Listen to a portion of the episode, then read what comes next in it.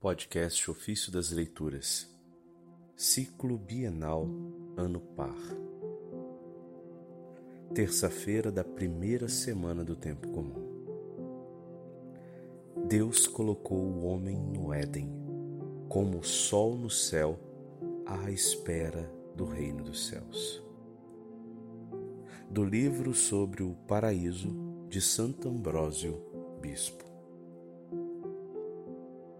Ora, o Senhor Deus tinha plantado um jardim no Éden, do lado do Oriente, e colocou nele o homem que havia criado. Isso está em Gênesis capítulo 2, verso 8.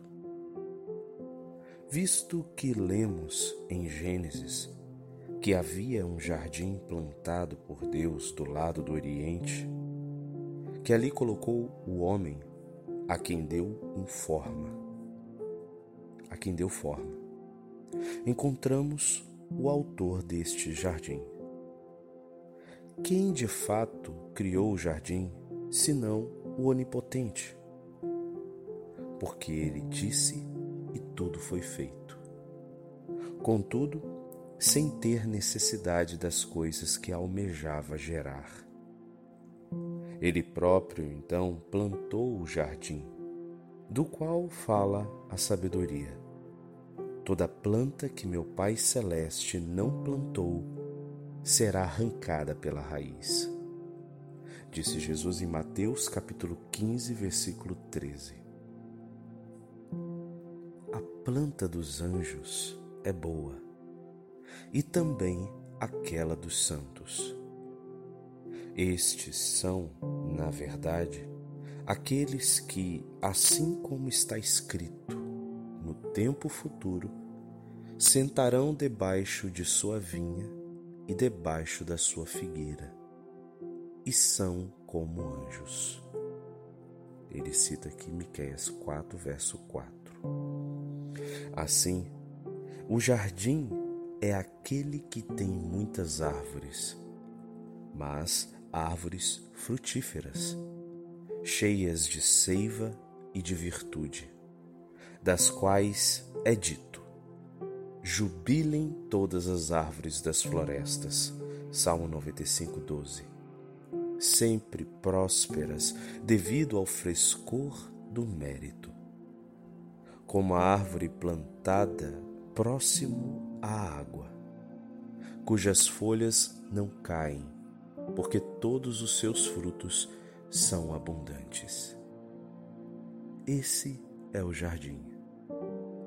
Mas o lugar onde está plantado é chamado delícia.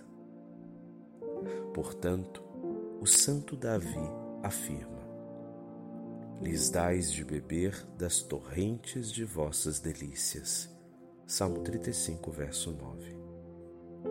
De fato, lestes que um rio saía do Éden para regar o jardim. Isso está em Gênesis 2, verso 10.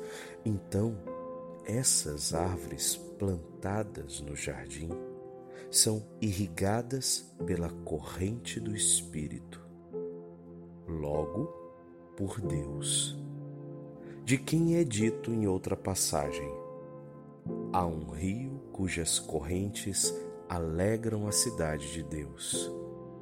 Salmo 45, verso 5. Essa cidade é a livre Jerusalém celeste, em que abundam os méritos dos santos. Nesse jardim, Deus colocou o homem que tinha moldado.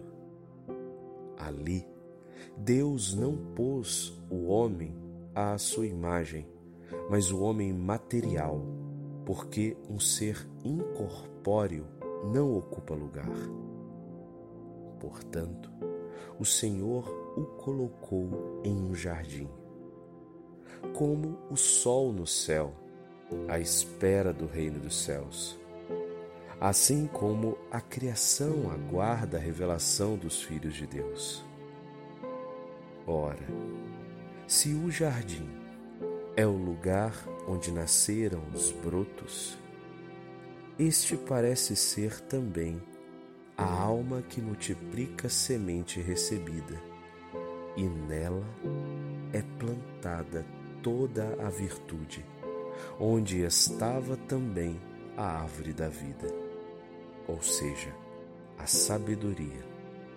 Como disse Salomão, pois a sabedoria não surgiu da terra, mas do Pai.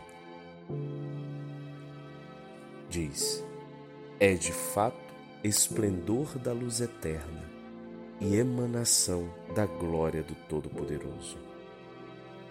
Cita-se aqui Hebreus capítulo 1, verso 3 e Sabedoria 7, 25.